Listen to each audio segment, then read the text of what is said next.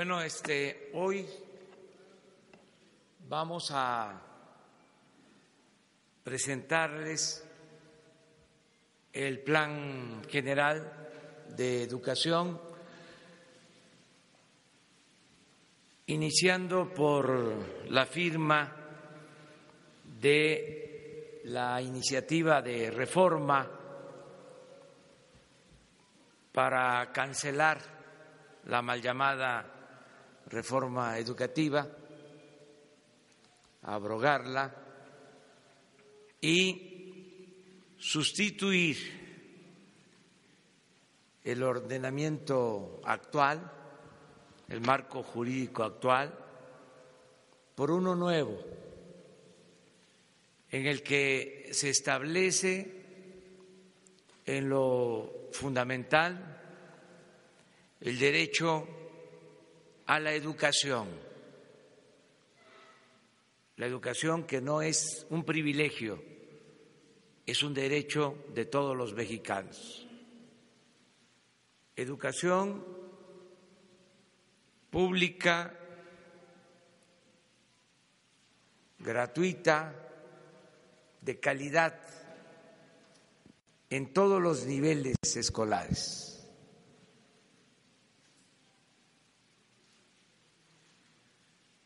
Gratuita porque el plan educativo es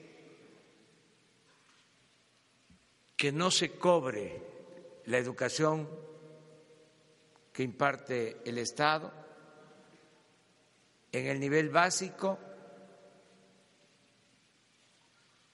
como quedó establecido hace 20 años, cuando se hizo la primera modificación al artículo tercero, se comprendía que la educación era gratuita, en ese entonces se limitó la educación gratuita al nivel básico. Hace poco se agregó la educación gratuita también para el nivel medio superior y con la reforma que se va a presentar es educación gratuita en todos los niveles escolares. Es un plan con un proceso de aplicación a partir de destinar cada vez más recursos y que no haya rechazados, que todos los jóvenes que quieran ingresar en el nivel medio superior y en el nivel superior en las universidades tengan la oportunidad de estudiar. En el periodo neoliberal, una de las características, algo lamentable, fue que año con año se rechazaban a miles de jóvenes que no podían estudiar, con la mentira, con el pretexto de que no pasaban el examen de admisión, cuando eso no es cierto. No es que no pasaran el examen de admisión, es que no había cupo, no había espacios, porque las universidades públicas no contaban con presupuesto suficiente para ingresar a la escuela de medicina, de una universidad pública, había que contestar bien, 125 preguntas, o mejor dicho, el cuestionario era de 125 preguntas, presentaban eh, solicitud de ingresos, 10 mil. Pero tenían posibilidad de aceptar a mil. Y entraban los que contestaban bien de las 125 preguntas, 120, porque no había espacios. El que contestaba bien, 119, ya no entraba. Entonces, no es que reprobara el examen de admisión, es que no había espacios. Siguen faltando espacios y recursos. Pero tenemos que resolver esto. Por eso se van a construir 100 nuevas universidades públicas y se van a otorgar becas a estudiantes de nivel superior, 300 mil becas a estudiantes de familias de escasos recursos económicos.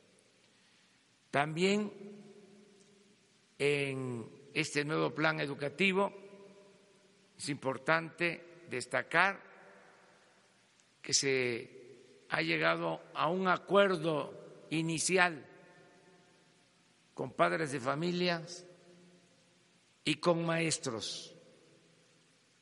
Este es un cambio importante, una diferencia con relación a la manera en que actuaron cuando impusieron la mal llamada reforma educativa, que se hizo en contra de la voluntad de los maestros. No podemos llevar a cabo ningún plan para mejorar la calidad de la enseñanza sin el apoyo, la colaboración de los padres de familia y de los maestros.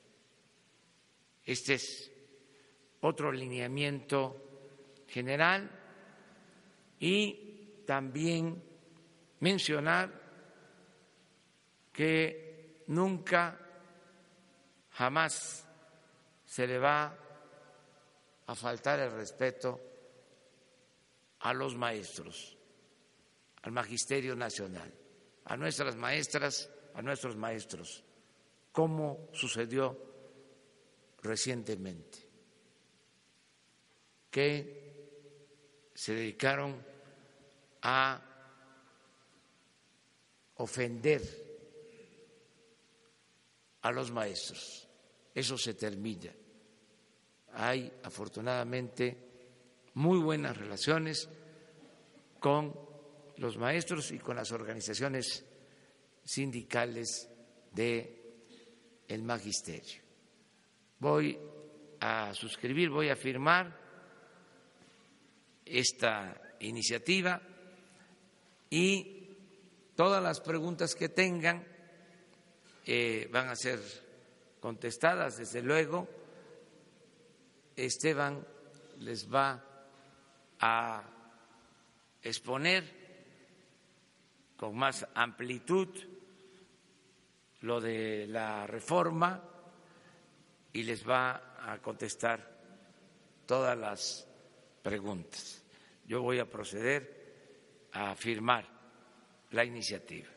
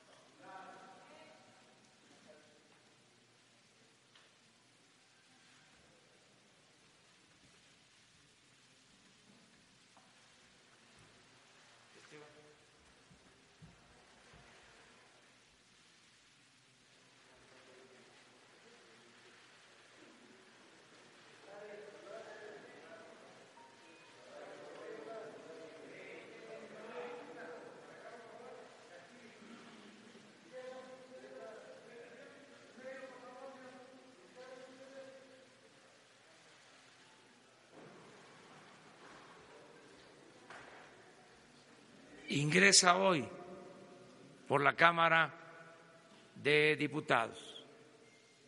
Compromiso cumplido, maestras y maestros de México. Le damos la palabra a Esteban.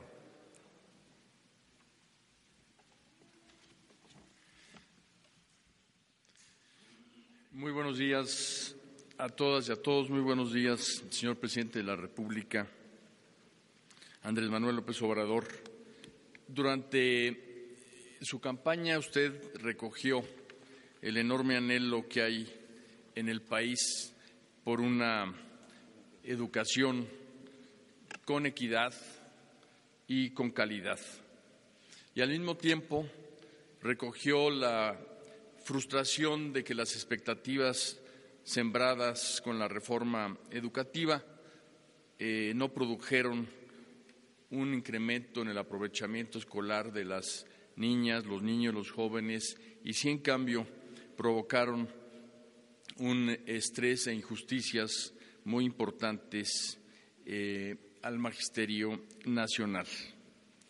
Fue, sin lugar a dudas, eh, muy injusto que se haya culpado a los maestros como únicos responsables de los problemas de la educación pública. El resultado en el gremio magisterial lo podemos ver de manera muy tangible cuando analizamos que en los últimos tres años 150 mil maestras y maestros de México pidieron su prejubilación o su jubilación y por otra parte, si de una caída en la matrícula en las normales públicas y privadas también, en promedio en todo el país de un 23% y en el sur del país de un 50%. Este fue un daño enorme que se le hizo a la profesión magisterial que debe de ser orgullo de todo nuestro país. Y sin lugar a dudas, un problema fundamental fue lo que usted acaba de comentar, de que se dio esa reforma como una decisión unilateral, sin la participación de la sociedad, y eso lo llevó a usted en la campaña a afirmar que nunca más habrá una reforma educativa sin la participación del magisterio. Nos solicitó ya en la época de la transición realizar una amplia consulta para conocer el sentir de maestras, maestros, expertos, padres de familia, académicos, sociedad civil organizada, alumnos, y lo que sucedió fue precisamente que al abrir puertas y ventanas de esta gran consulta nacional, la participación fue enorme. Tan solo en la plataforma digital tenemos registradas y se pueden consultar por cualquier persona más de 64 mil ponencias para indicar mejoras que se pueden incorporar al sector educativo. En los foros educativos más de 80 mil personas participaron de manera presencial en todas las entidades federativas y el grupo de jóvenes que voluntariamente realizaron entrevistas y diálogos en las calles y en los hogares de México levantó un millón setecientas mil entrevistas. Esto habla de un esfuerzo enorme y de una cosecha todavía más grande de resultados sobre el sentir nacional alrededor de la educación, que nos llevó también a enviarle a todos los directores del país un cuestionario que respondieron 110 mil directores y docentes. Lo curioso es que nunca antes se le había preguntado a un director sobre su trabajo. Esta consulta nos llevó a muchos hallazgos, de los cuales destaco solo algunos. En primer lugar, tenemos que reconocer que la mayor riqueza de nuestro sistema educativo está sin duda en nuestras maestras y maestros. Tenemos un magisterio experimentado, estudioso y sobre todo comprometido de cuerpo y alma con su tarea. Un segundo hallazgo es que los maestros están convencidos de que no están formando solamente empleados, sino que están formando ciudadanos, ciudadanos con conciencia social, con solidaridad y conciencia sobre su comunidad, ciudadanos que respetan el medio ambiente y que buscan, sobre todo, ser buenos mexicanos. Otro hallazgo importante es que múltiples demandas magisteriales se derivan de rezagos administrativos cuya solución concierne a la autoridad educativa que debe de atenderlos. Por ello, toda esta consulta a la base nos llevó a proponer la iniciativa legal que usted acaba de firmar y que será precisamente la plataforma para la construcción ahora de un gran acuerdo educativo. No será una reforma que parta exclusivamente del sector educativo, sino un acuerdo en donde se va a invitar a toda la sociedad, porque es tarea de todos la educación, a participar en ella para fortalecer el estado de bienestar que usted promueve. Esta iniciativa contiene, entre otros aspectos, en primer lugar, la revaloración del magisterio. En esta iniciativa se reconoce por primera ocasión al docente como agente de cambio en México y se garantiza su servicio a través de un nuevo servicio de carrera profesional del magisterio.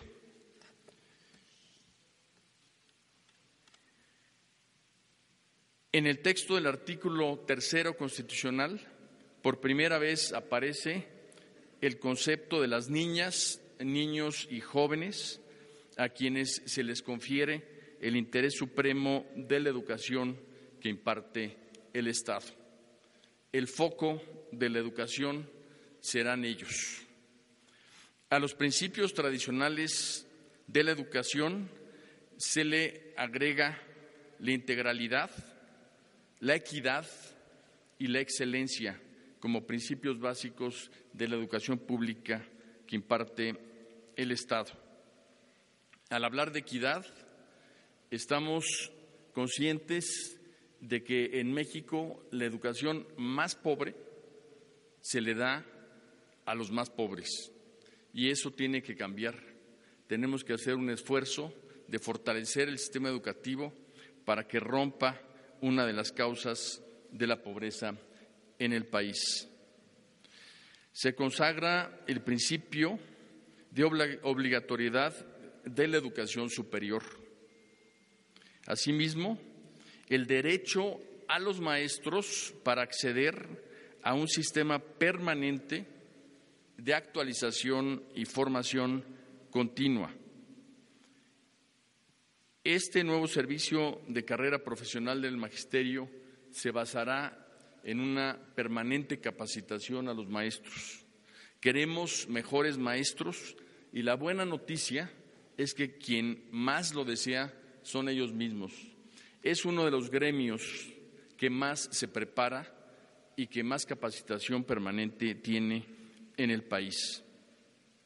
La reforma consagra la atención prioritaria al fortalecimiento de las escuelas normales y de las instituciones de educación superior que brindan formación docente para actualizar sus métodos de enseñanza y mejorar la calidad de la educación. No podemos cambiar la educación si no nos vamos al origen. Y el origen precisamente de la formación magisterial son las normales a las que se les va a apoyar.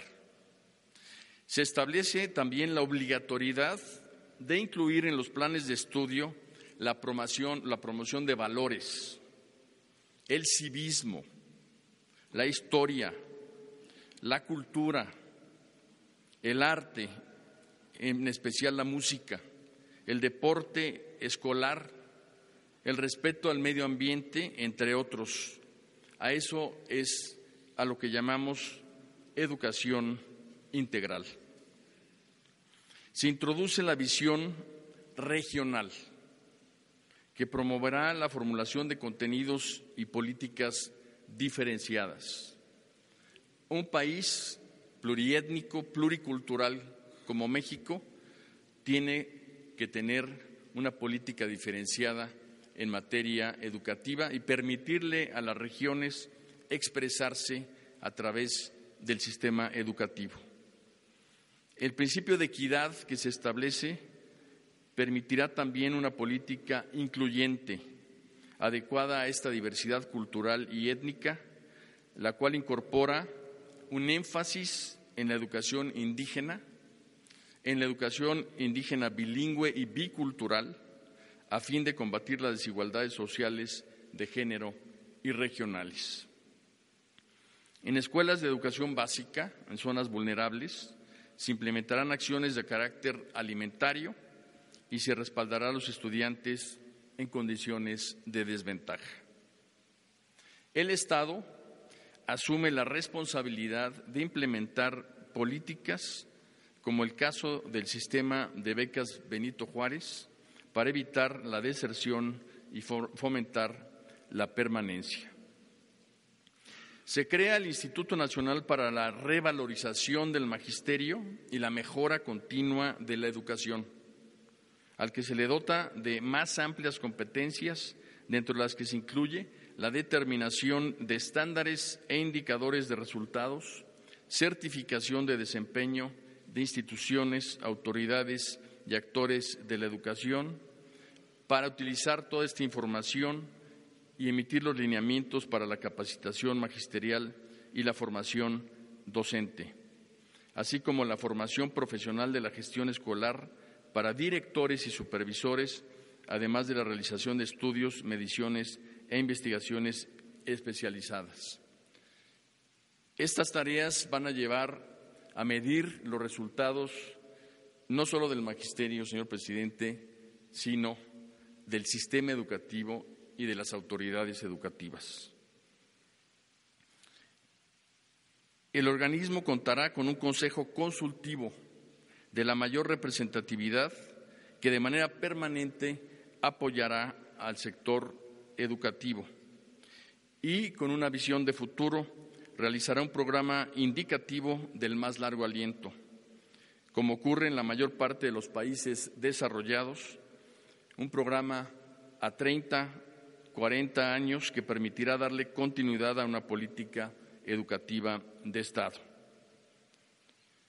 Lo anterior conlleva a la cancelación del Instituto Nacional para la Evaluación de la Educación. La educación debe de reconciliarnos a todos los mexicanos, igualarnos e integrarnos. Por ello es que esta educación será incluyente y considerará siempre las diferencias regionales, pero con una visión también de nacionalidad.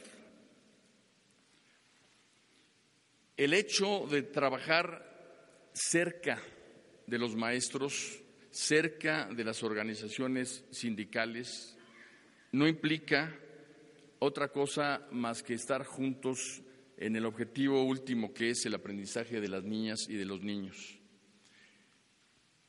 Los sindicatos no renuncian al trabajar junto con la autoridad educativa a defender los derechos laborales de sus agremiados. La autoridad educativa tampoco renuncia a ser el rector en la educación pública al trabajar cerca de ellos. Pero todo el trabajo educativo se hará siempre considerando la opinión de las maestras, los maestros, la sociedad, los padres de familia y los alumnos. En los diálogos, señor presidente, con los directores y docentes fue recurrente una frase. Nos la pasamos, en vez de educando, defendiéndonos de la autoridad educativa. Lo que viene por delante es que se trabajará con la autoridad educativa en favor de las niñas y los niños, revalorando al magisterio como la pieza fundamental de nuestro sector. Usted acaba de decir la educación debe ser un derecho de todos y no el privilegio de unos cuantos. Esto es la norma básica que guiará una educación de equidad con calidad en México. Y con esta iniciativa, sin duda, vamos a dar un paso crucial para avanzar en la cuarta transformación. Con una escuela abierta a la sociedad, que sea el centro de aprendizaje comunitario, la nueva escuela mexicana y con una pedagogía que también será la nueva pedagogía mexicana. Muchas gracias.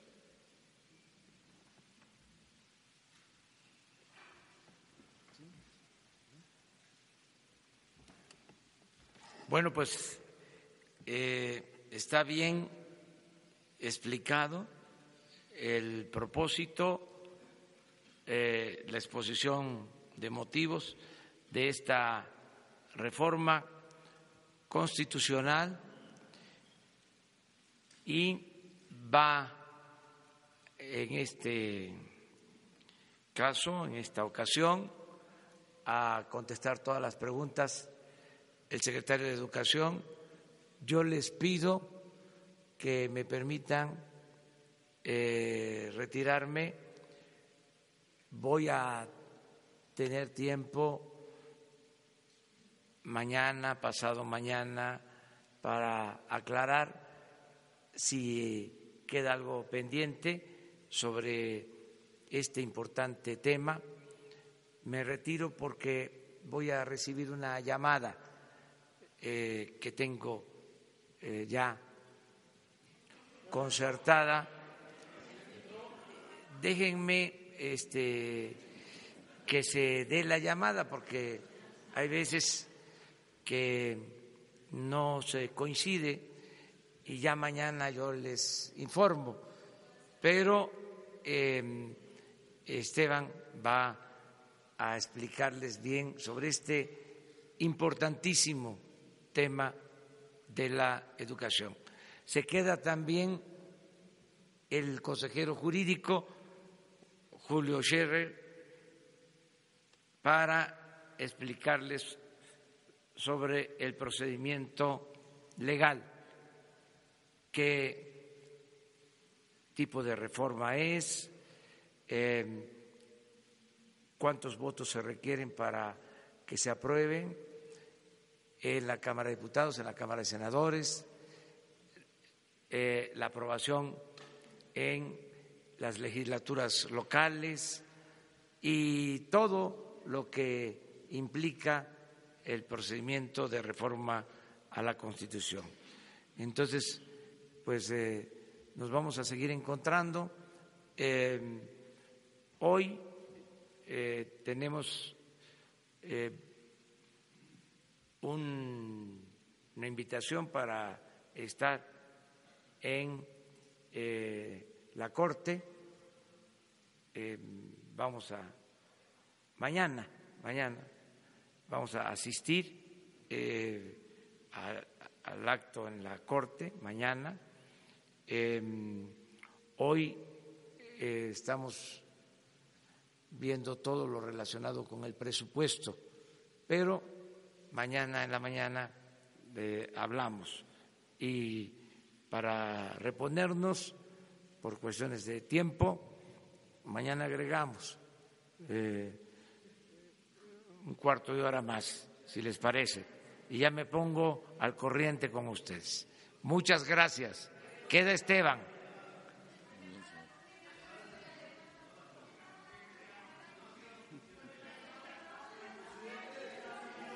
Muy bien, señor. Pues si quieren empezamos. Una vez que se lleve a cabo la llamada, hablamos con ustedes, con mucho gusto.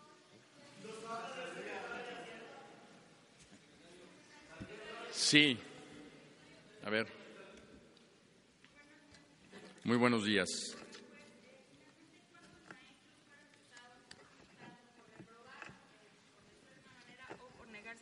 en la evaluación de desempeño. ¿Qué va a pasar con ellos? eh, quién va a manejar los recursos de la educación, si seguirá siendo eh, el gobierno federal o si se va a regresar a los estados como estaba anteriormente.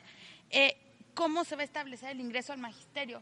Este, ¿Se eliminan las evaluaciones de ingreso o se regresa a, los normalistas? ¿Y cómo va a cambiar la relación con el sindicato? Vamos a tratar de hacer una pregunta este, para que más eh, personas puedan eh, preguntar. no tenemos la cifra exacta de cuántas personas tuvieron fueron despedidas por motivos relacionados con la reforma eh, educativa. Eh, le hemos solicitado precisamente a los estados de la República y a los sindicatos que nos acerquen la información de todos estos casos para proceder a, en el caso específico de cuestiones eh, derivadas de la reforma, a su reinstalación. estamos hablando de cifras que rondan en los eh, eh, mil maestros más o menos. Eh, pueden ser un poco más, un poco menos, pero la cifra exacta la tendremos hasta que nos hagan llegar toda la información.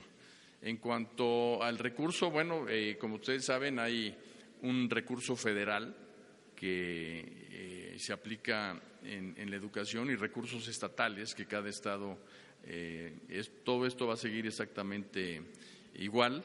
Eh, lo único que, eh, va a cambiar es que eh, va a haber una revaloración del magisterio en términos de que la relación con los maestros va a ser muy positiva y muy constructiva para que tengamos mejores maestros con una actitud siempre, como les distingue, pues constructiva dentro de clases y que todo el problema que se dio eh, en razón de eh, las medidas que se implementaron, que incluso han sido estudiadas en el extranjero y que finalmente también allá se reconoce que no han sido las mejores y no deben de reproducirse en otros países, pues eh, nos van a ayudar mucho a tener mejor ambiente escolar y mejor aprovechamiento académico de los jóvenes.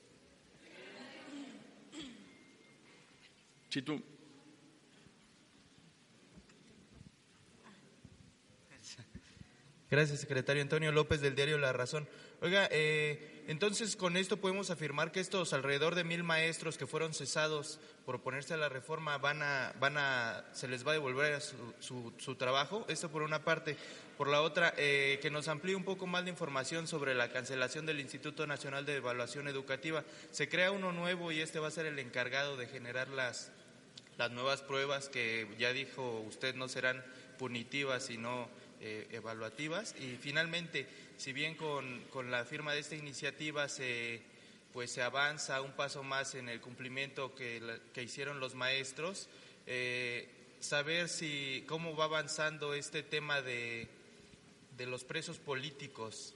Eh, si nos puede finalmente el maestro Scherer hablar de, pues de los votos que se requieren, se, se pueden alcanzar acuerdos en esta materia, cree que se alcanza la mayoría. Muy bien, bueno, la respuesta es afirmativa con respecto a los maestros que tuvieron, eh, que fueron cesados con motivo de la reforma. Eh, en cuanto al eh, Centro para la Revalorización del Magisterio y la Mejora Continua de la Educación, es un centro que va a tener funciones mucho más amplias de las que tiene el INE en el sentido de que eh, se le va a pedir no solamente lineamientos para evaluar y, valorar al sistema educativo en su conjunto, sino también a las autoridades educativas el desempeño en términos de insumo para realizar la capacitación posteriormente. Lo que se busca es que cualquier medición que se haga sirva para mejorar y esas mediciones van a encontrar las áreas de oportunidad en el magisterio para planear precisamente todo el sistema de formación y capacitación como se debe de hacer. Eh, yo les quiero hacer a ustedes una analogía. Se puede, eh, si alguien quiere bajar de peso, eh, pesarse todos los días en, en, una pesa o pueden irse al gimnasio. Entonces, eh, obviamente las mediciones son muy importantes, pero lo más importante es que ante tantos cambios que hay en el mundo en materia de desarrollo científico, tecnológico y en general cognitivo, eh, pues tenemos que tener un magisterio eh, preparado y sobre todo actualizado.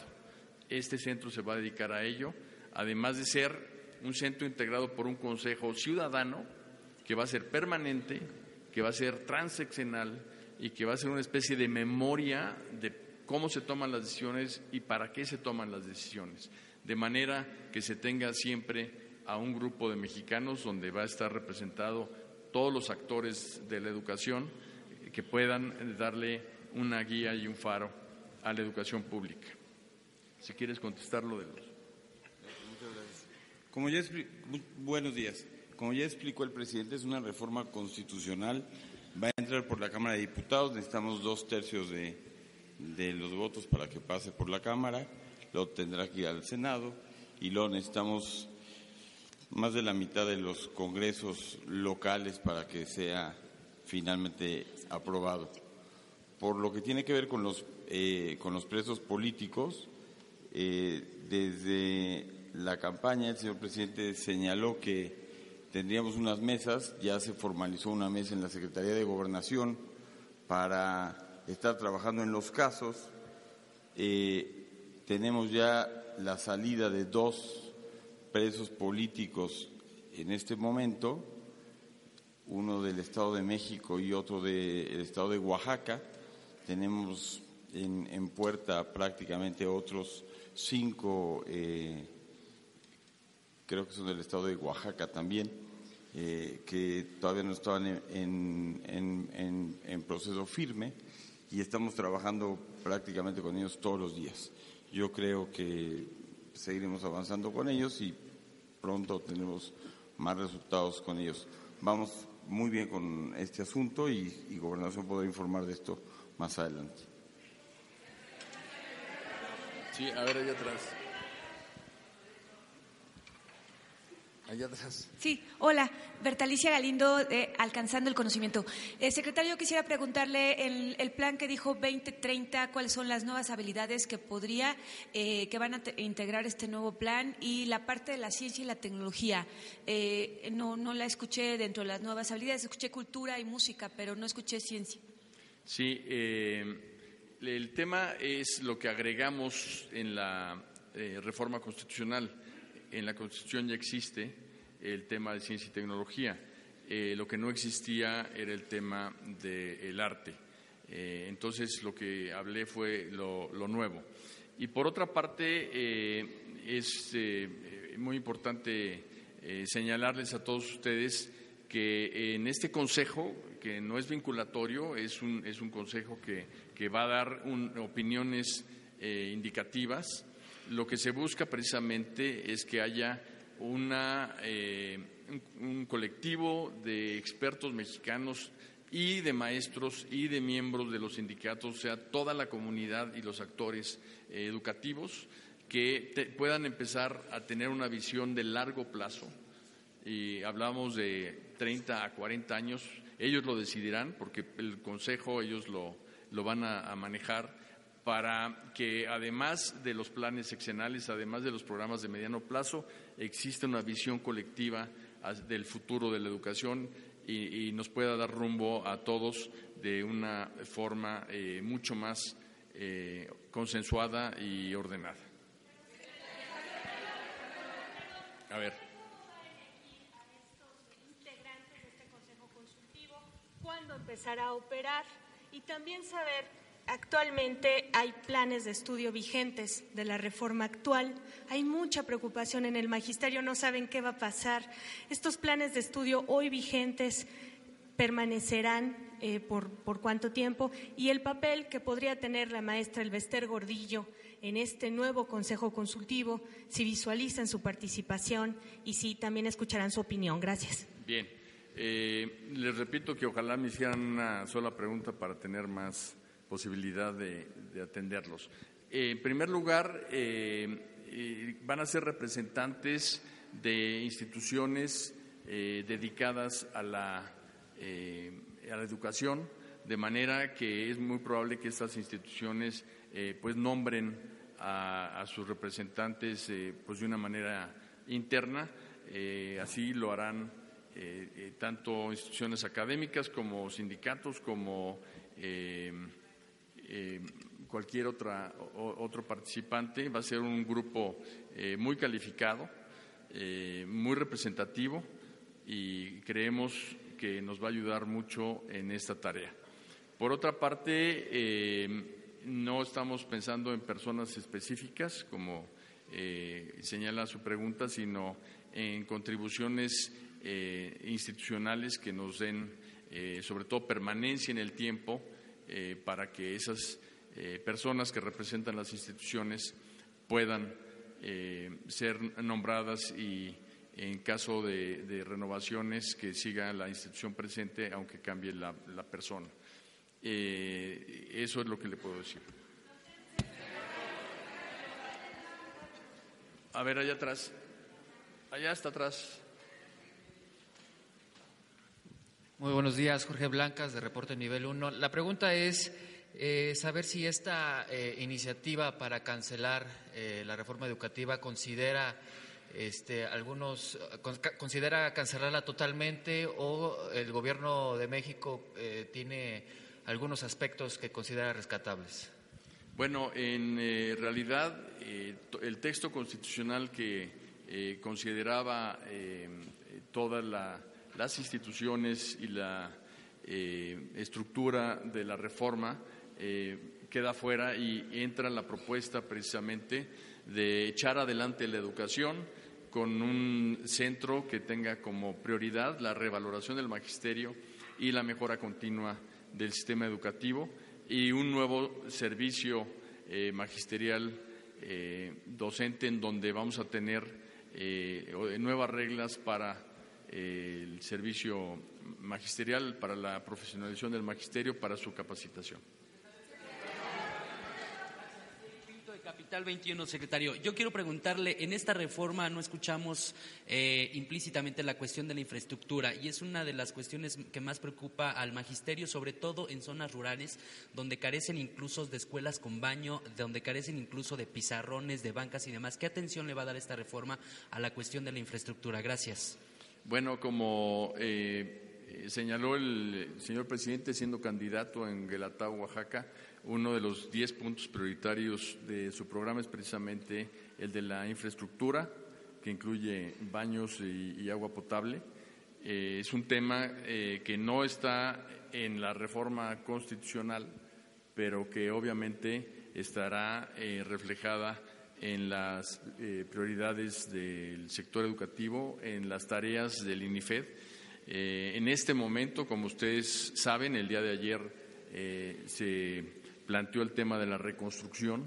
Eh, tenemos que iniciar eh, reconstruyendo todo el tema de las escuelas que se perdieron o se dañaron fuertemente por eh, los sismos y el paso siguiente es mejorar la infraestructura de, las, de las escuelas. Vamos a darle prioridad a las escuelas multigrado, son las escuelas más pobres, Vamos a darle prioridad a la educación eh, que se hace a través de CONAFE, del INEA, y por eso es que el presidente de la República señaló que nos fuéramos hacia Puebla para que eh, estuviéramos en lo que puede ser la entrada al sur sureste mexicano como una señal de priorización de lo más pobre. Secretario, eh, respecto a la matrícula de las eh, universidades, se va a crear un sistema de universidades, sin embargo, ¿esto es suficiente o habrá que incrementar los horarios, los días de servicio de las universidades para dar cabida a toda la matrícula que se requiere? Y también el asunto de eh, las normales. Decía que había una reducción en la matrícula de las normales. ¿Esto afectará de alguna manera la entrada de nuevos maestros con un nuevo enfoque a las escuelas? Eh, en el tema de las universidades, eh, son varias las vías que estamos abordando. En primer lugar, es la construcción de las nuevas universidades que señaló el señor presidente. En segundo lugar, estamos trabajando con las universidades para que amplíen su matrícula. y la pueden ampliar de dos maneras. Una es precisamente el crecimiento de la, de la universidad y sus instalaciones, pero dos, es un mejor uso de lo ya existente. Eh, tenemos, eh, eh, iniciamos unos programas piloto para poder tener resultados de cómo con la misma infraestructura, la misma planta de maestros, se puede maximizar su uso para ampliar la cobertura. Y estamos muy optimistas que casi en cualquier universidad se va a poder ampliar entre el 10 y el 12% de cobertura, eh, organizándose eh, de otra manera. Eh, por otra parte, también queremos impulsar más carreras que en este momento tienen posibilidades de aceptar más alumnos, pero que no son socialmente glamorosas, llamémosle de alguna manera. Son carreras mucho más duras, como las ingenierías, como temas más relacionados con eh, la tecnología y la ciencia. Estamos buscando desde la eh, educación básica poder eh, desarrollar en las niñas y niños habilidades alrededor de la experimentación, alrededor de la robótica, para que su opción de, trabajo sea finalmente una opción que el mundo laboral necesita más, o sea, el, mundo global está cambiando hacia esos tipos de, trabajos y obviamente eh, esto nos llevará también en educación superior a vincularnos cada vez más las universidades con la planta productiva. Las normales, eh, eh, las normales tendrán un apoyo especial ya que durante muchos años han estado muy olvidadas en términos de apoyo, de presupuesto y de seguimiento en cuanto a sus planes de estudio, en cuanto a sus métodos de enseñanza y van a recibir un apoyo muy especial como lo que son el semillero de buenos maestros que queremos sembrar.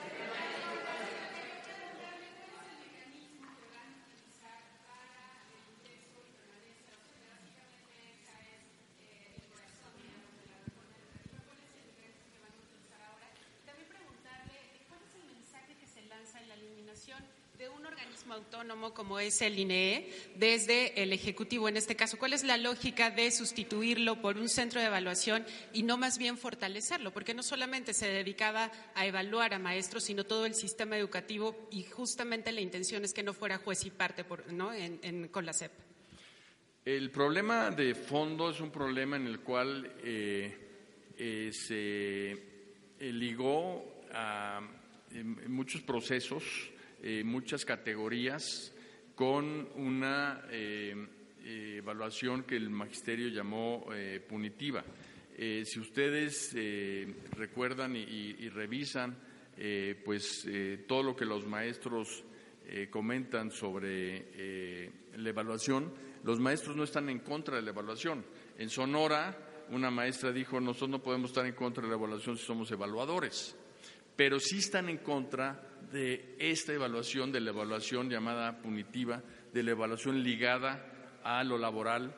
Y además tenemos evidencias de que en otros países que se implementó una eh, evaluación similar eh, no, no han tenido el éxito que buscaban.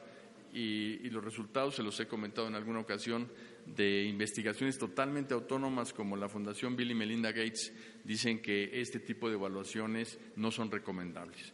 El tema eh, que, tenemos es que el INE eh, participó de una manera eh, activa en ello y para el magisterio existe un tema muy importante que tiene que ver con eso y con conceptos como la, misma calidad.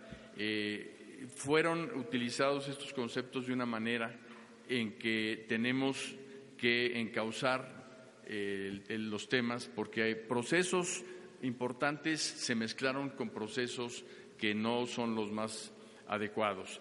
Lo que queremos es un mejor organismo, un organismo que en primer lugar tenga la participación de toda la, comunidad de actores educativos. En segundo lugar, eh, pueda eh, evaluar de una manera mucho más abierta eh, al, sector educativo, incluyendo a la autoridad, que por otra parte sea eh, la que certifique eh, al sector educativo y, a las instituciones para tener también una certificación autónoma. Entonces, vamos a tener una organización mucho más poderosa para echar hacia adelante el tema de la calidad educativa y de la equidad educativa.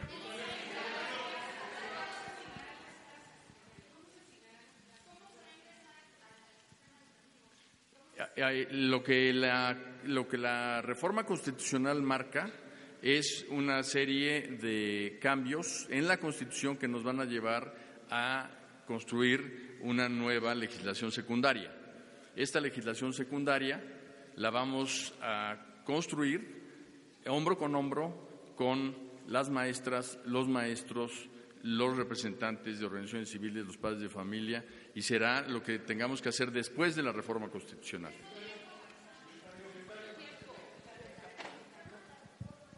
Allá atrás, perdón. Sí, gracias, secretario. Eh, nada más para eh, precisar, eh, la conferencia de gobernadores ha estado expresando preocupación por este proyecto de las 100 universidades que se pretende crear y las universidades públicas en los estados han estado también con la inquietud de la ausencia de recursos.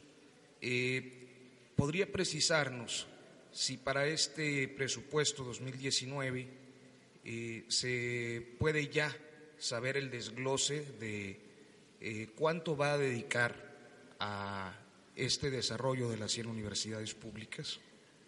Bueno, hay una propuesta eh, presupuestal eh, y, eso se está precisamente definiendo en estos días para tener la cifra exacta. Eh, lo cierto es que son universidades que no son en lo más mínimo onerosas porque la universidad en su conjunto de, las, de las 100 escuelas universitarias tiene en cada localidad una carrera específica que eh, tiene que ver con las necesidades de ese lugar. Entonces, eh, ese, ese, sistema en su conjunto eh, creemos que es un esfuerzo muy importante para que quien estudie en cada una de estas universidades pues tenga muy cerca el empleo. Tres preguntas más. Una.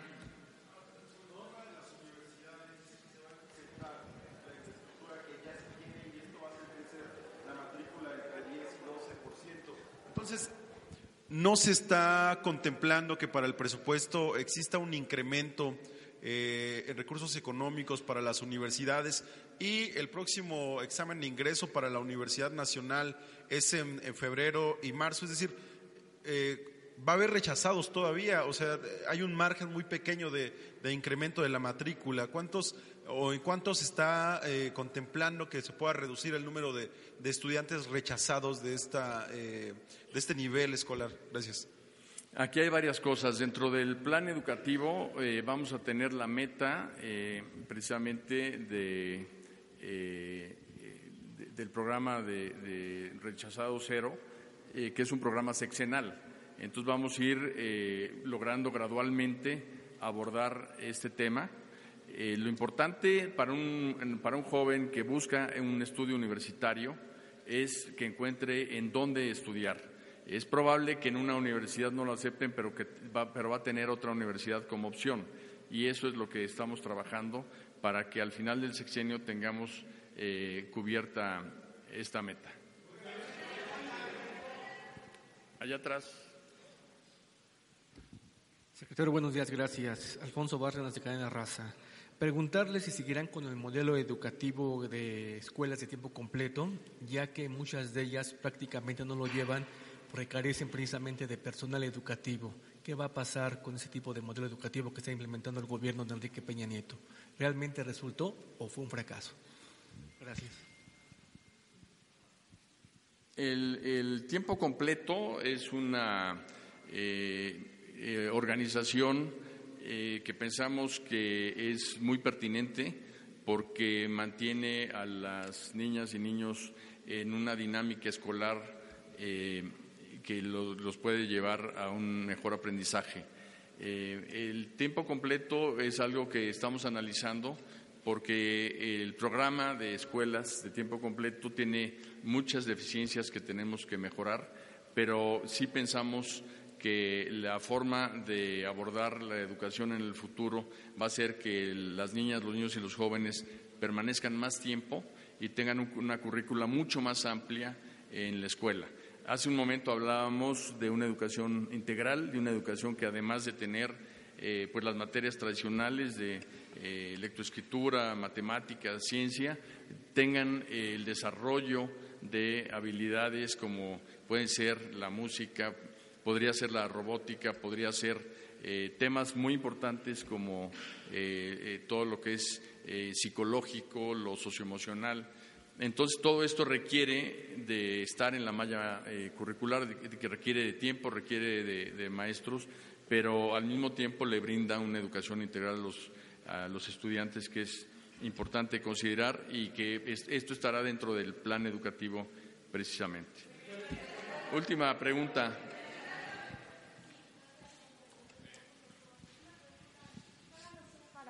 ¿Qué a hacer para evitar del negocio de la venta de plazas por parte del sindicato?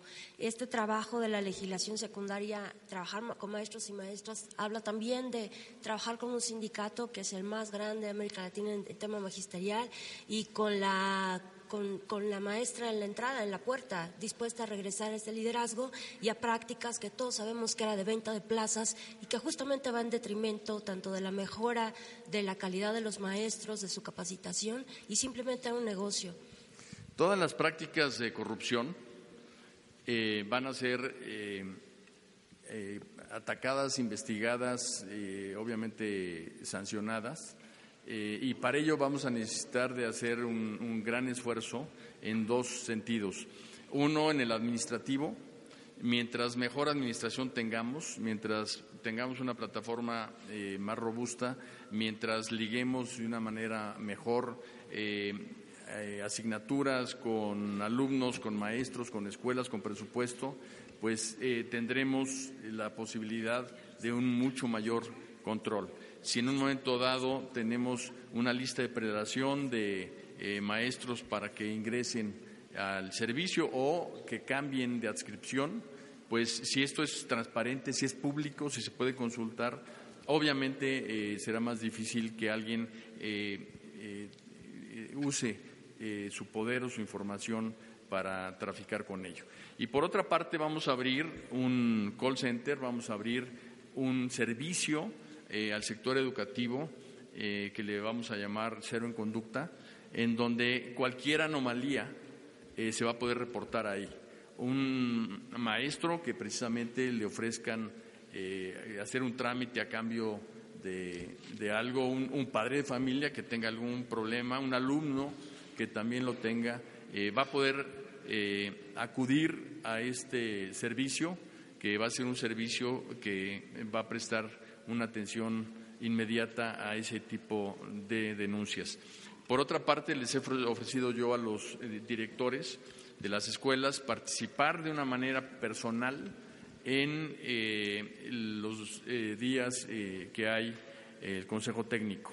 ya estuve en contacto con ellos, había epistolar y queremos tener un mecanismo de presencial de, de estar enlazados con los directores para eh, poder eh, tener una relación mucho más directa con, con las escuelas. En este sentido, vamos a establecer una academia de directores, porque actualmente un maestro que quiere eh, prosperar entra a director y no recibe ningún curso de inducción, no tiene ninguna formación en administración, en liderazgo, eh, y queremos que los directores precisamente estudien para eso porque son la pieza fundamental de, las escuelas. La última, la última pregunta. Adelante.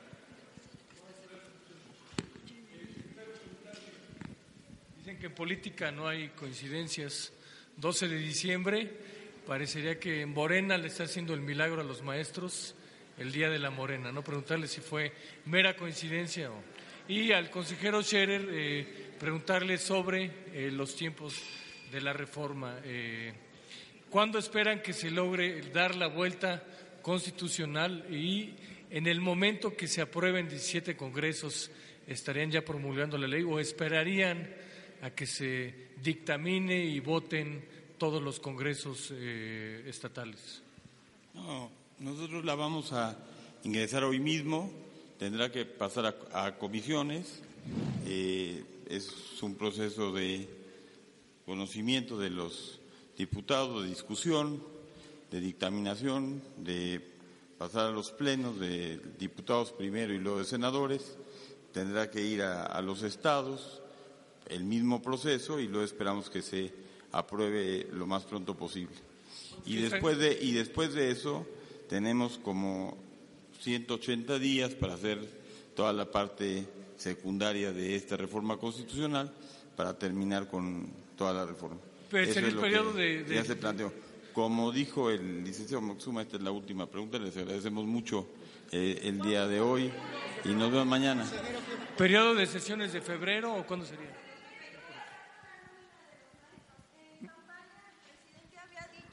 Perdón, ya, ya habíamos dicho que era la última. Ah, sí, es una última. Buenos días, secretario. Solo preguntarle, el presidente había mencionado que el único cambio que no se haría a la reforma educativa sería la parte de la nómina, de que se iría este, estando al poder del Estado. ¿Esto se va a mantener, va a cambiar? ¿Qué va a suceder con esto? Gracias. No tiene ningún cambio, sigue exactamente eh, como está. Eh, como precisamente anunció el señor presidente, y por aquí no respondí una pregunta sobre planes y programas. Eh, todo hasta que no se elabore lo nuevo va, va a continuar como, como está, no, no, hay ninguna preocupación. Hemos estado hablando precisamente con el magisterio sobre el tema. Y yo sí les quiero decir una, una última reflexión a todos ustedes. Lo que viene después de la reforma constitucional, obviamente van a ser las eh, leyes secundarias. Las leyes secundarias Em, las vamos a hacer de manera eh, consensuada con todos los actores educativos y vamos juntos a construir con la sociedad lo que vamos a llamar el acuerdo educativo. El acuerdo educativo eh, tiene como prioridad el hecho de que nos pongamos de acuerdo todas las partes de la sociedad en que la educación es un esfuerzo de todos, que la educación obviamente tiene responsables en cuanto a educación pública, en cuanto a educación escolarizada, pero que cada vez más la educación involucra a más partes de la sociedad y en esto los medios tienen un papel preponderante, porque lo que la familia educa o forma en la casa, lo que la escuela educa o forma en la escuela, también los medios educan o forman a toda la población. Entonces, al acuerdo vamos a invitar a colaborar a los medios de comunicación de manera que no sea solamente su participación la de eh, ver, informar y reportar sobre lo que hace la autoridad educativa, sino que sean parte del esfuerzo educativo que requiere nuestro país y que sean eh, pues actores también de este cambio educativo que requiere la participación de todos. Muchas gracias.